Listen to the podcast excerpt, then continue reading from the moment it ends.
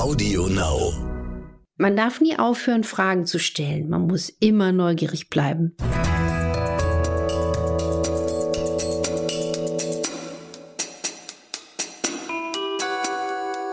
Dr. Anne Fleck, Gesundheit und Ernährung mit Brigitte Leben.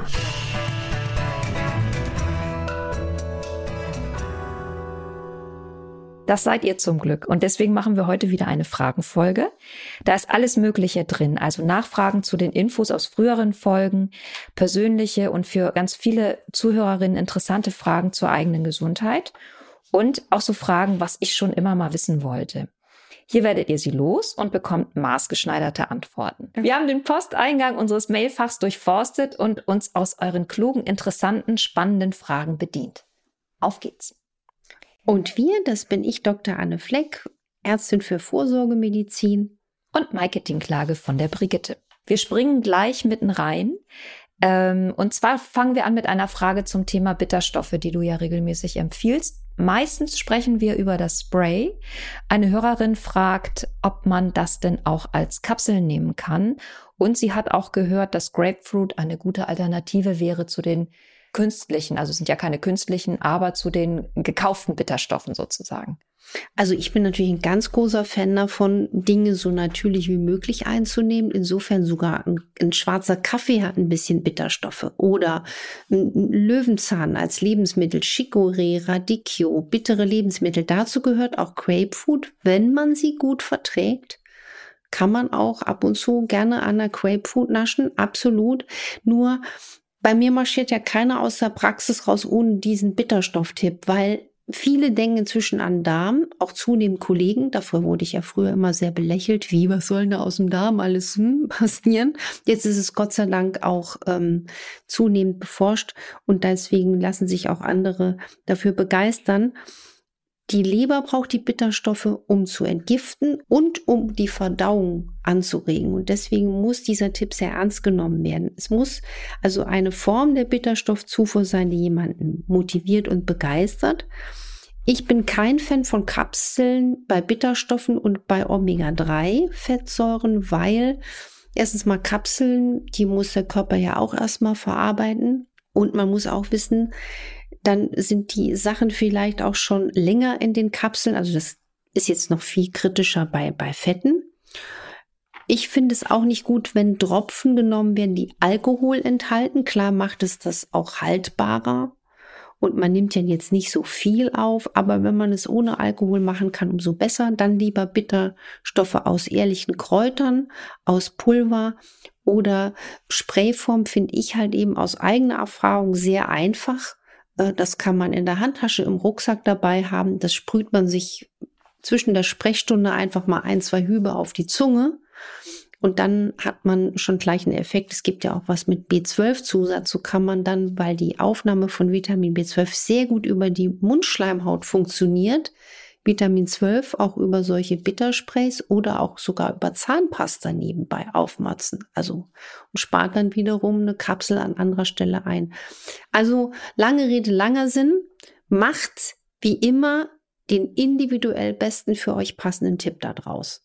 Aber nehmt Bitterstoffe, klarer Appell. Aber nehmt Bitterstoffe, weil das einfach so, so faszinierend ist. Es ist ja eine präbiotische Dusche für die gesund und schlank machenden Darmbakterien und es hemmt Heißhunger. Es hat also einen unglaublich entgiftenden, helfenden Effekt für die Leber.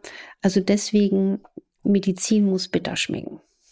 Viele Fragen sind gekommen zum Thema Gallensteine. Da hast du erwähnt, dass man bei Gallensteinen nicht zu lang Intervall fasten soll.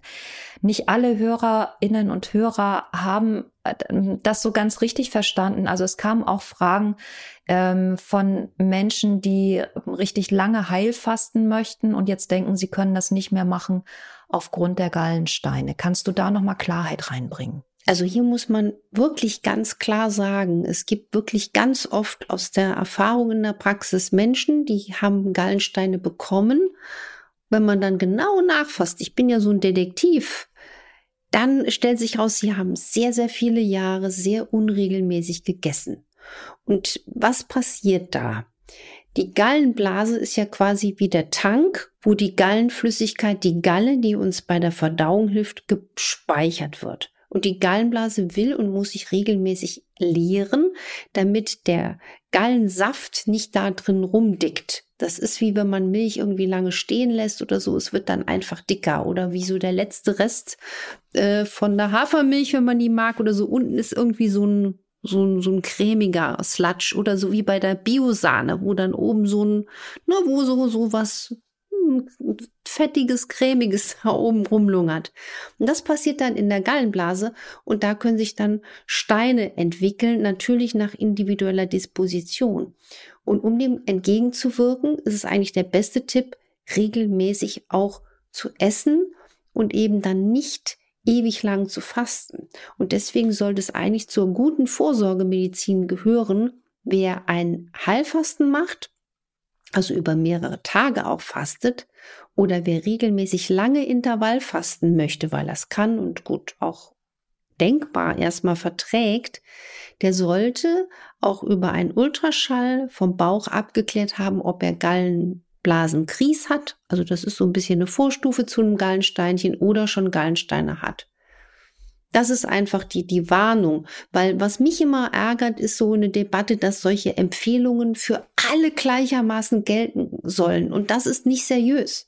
Also da muss man immer hellhörig sein. Wenn es die eine Diät gibt oder die eine, hm, hm, hm. Nee, jeder Mensch ist anders.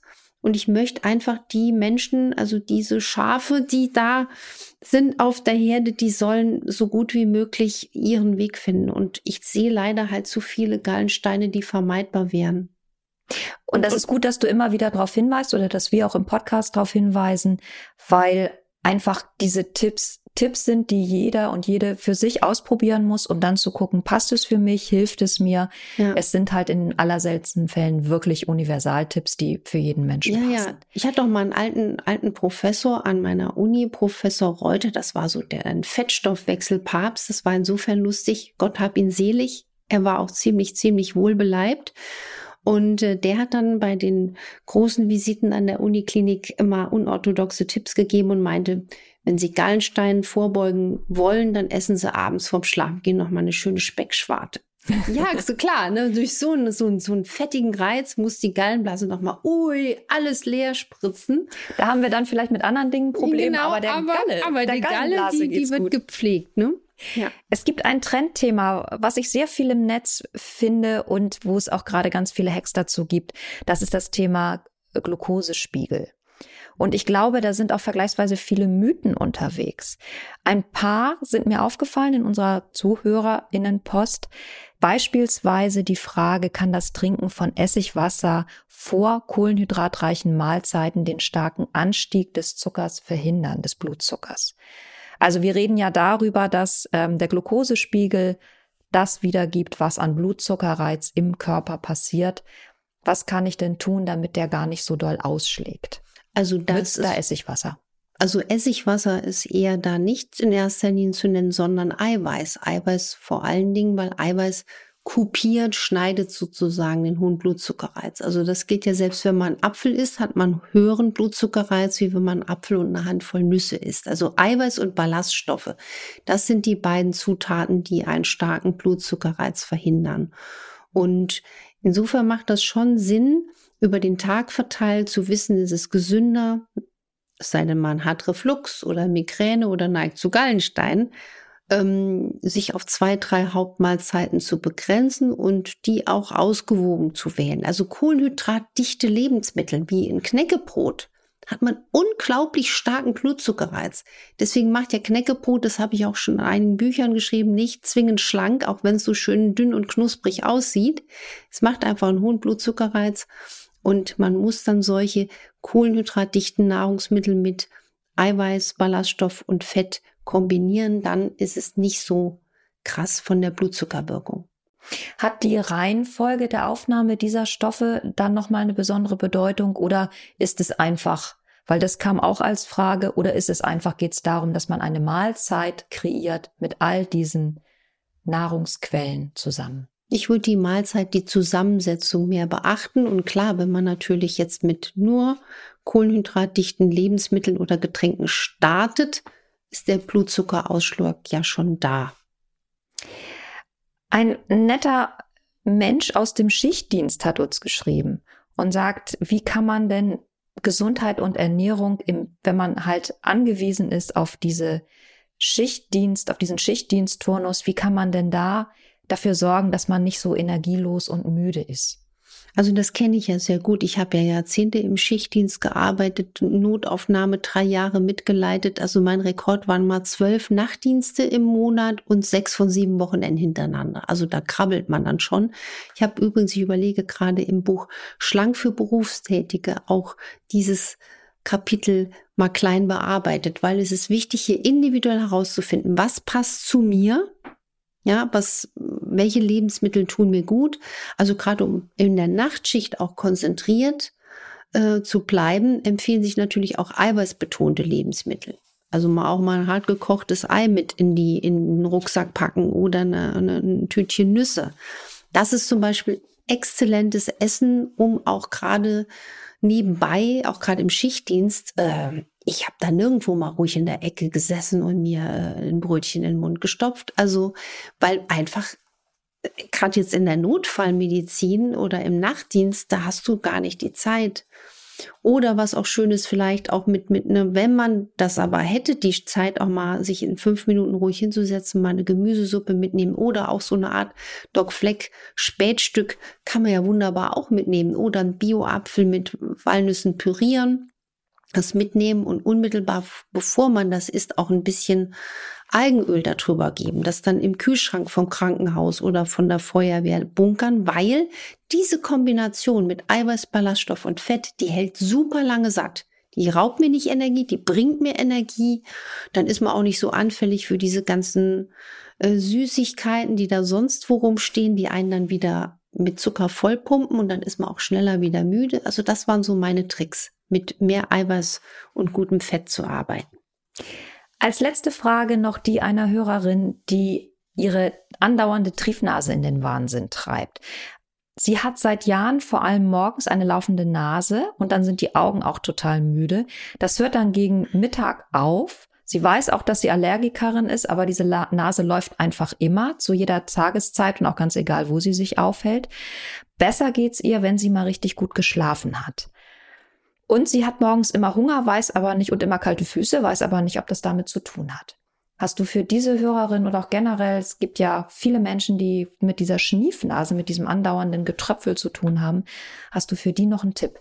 Ja, Ursachenforschung. Hier hören wir auch, ähm, sie soll wohl, äh, habe ich auch gelesen, stark auf Histamin reagieren. Das zeigt, dass wahrscheinlich die Triefnase durch eine Mastzellaktivierung bedingt ist. Und da gibt's ja auch spannende Folgen hier im Podcast oder auch ein ganz Kapitel im Buch äh, Energy, das kommt ja nicht von ungefähr. Also Mastzellaktivierungen sind oft bedingt durch, nicht nur durch klassische Allergien, sondern auch durch chronische Infekte. Hat sie vielleicht Haustiere? Hat sie vielleicht eine Toxoplasmose? Hat sie eine nicht erkannte Borreliose? Ganz viele Leute haben sowas. Und sie sollte ihren Darm stärken. Also wenn wir wieder anfangen, an unseren Darm zu denken, wird auch die ganze Mastzellaktivierung etwas eingebremst. Und ich würde natürlich auch auf Betthygiene achten, Matratzenhygiene. Kann ich da noch irgendwas rausholen? Mein, mein Kopfkissen in, vielleicht in so ein, gibt's ja auch sehr günstig, so in Casing packen, also so ein, so ein Milbenbezug. Hier würde ich mal auf verschiedenen Ebenen nachgucken und auch mal, vielleicht auch mal eine Nährstoffanalyse machen.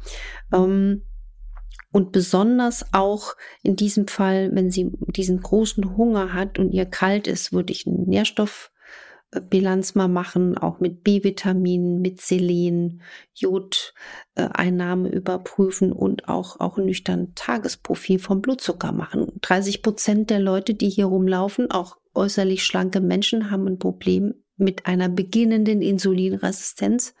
Das ist die Rampe für Diabetes. Das sind all die Menschen, die unser Gesundheitssystem oder die Verantwortlichen noch gar nicht auf dem Radar haben.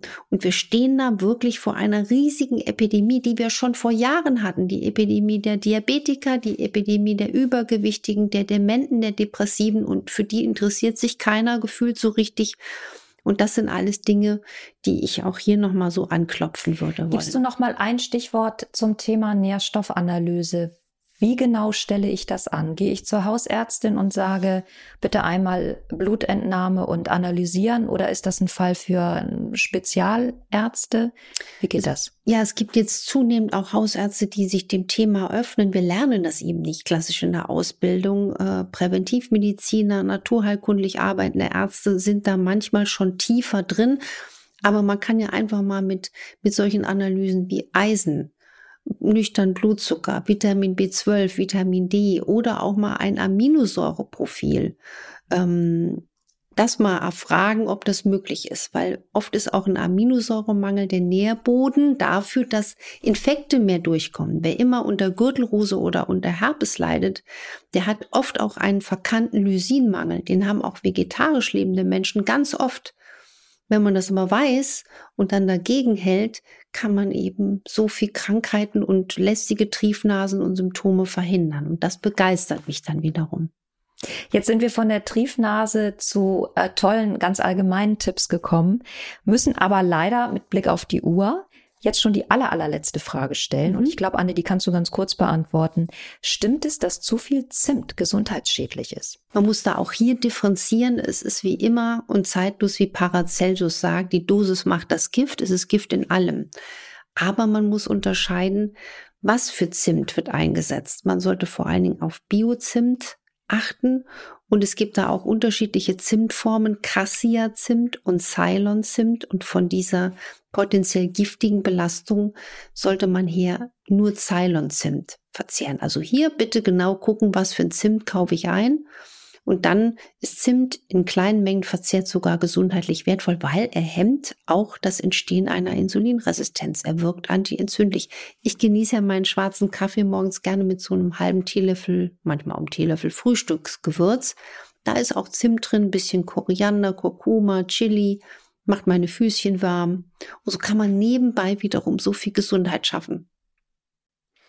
Ich hoffe, ihr habt viel gelernt. Ich bin nahezu sicher, ihr habt viel gelernt und hattet Freude an dieser Folge, abonniert uns auf AudioNow, schreibt uns infoline.brigitte.de und schaut euch Anne bei RTL an. Da kann man sie nämlich jetzt regelmäßig sehen. Jeden Donnerstag um 14 Uhr. Live. Live. Und live heißt in diesem Falle auch Call in. Also, wenn ihr noch Fragen habt, dann könnt ihr bei dieser Sendung anrufen und Anne live eure Fragen stellen und ihre tollen Antworten hören. Und ich weiß die Fragen vorher gar nicht. Also da sieht man mal pures Live-Fernsehen, Nervenkitzel und das Tolle ist, ich kann die Themen, wie gesagt, frei gestalten und die Fragen werden eben auch gehört. Called in und hört uns weiter. Und zwar nächste Woche geht's hier schon wieder weiter. Und dann geht es um ein gesundheitspolitisches, wie wir finden, sehr, sehr wichtiges Thema und für viele Menschen eben auch ein lebenswichtiges Thema, das sind die Antibiotikaresistenzen. Was kann uns schützen? Worauf müssen wir achten? Und gibt es da auch neue Therapieformen, die ja uns nachhaltig schützen? Zum Beispiel, wenn wir ins Krankenhaus müssen oder wenn wir uns so einen Keim einfach schon aufgesammelt haben. Wir freuen uns auch auf diese Folge, speziell auf euch. Hört zu, schaltet ein. Bis dahin. Bis dahin und macht was draus.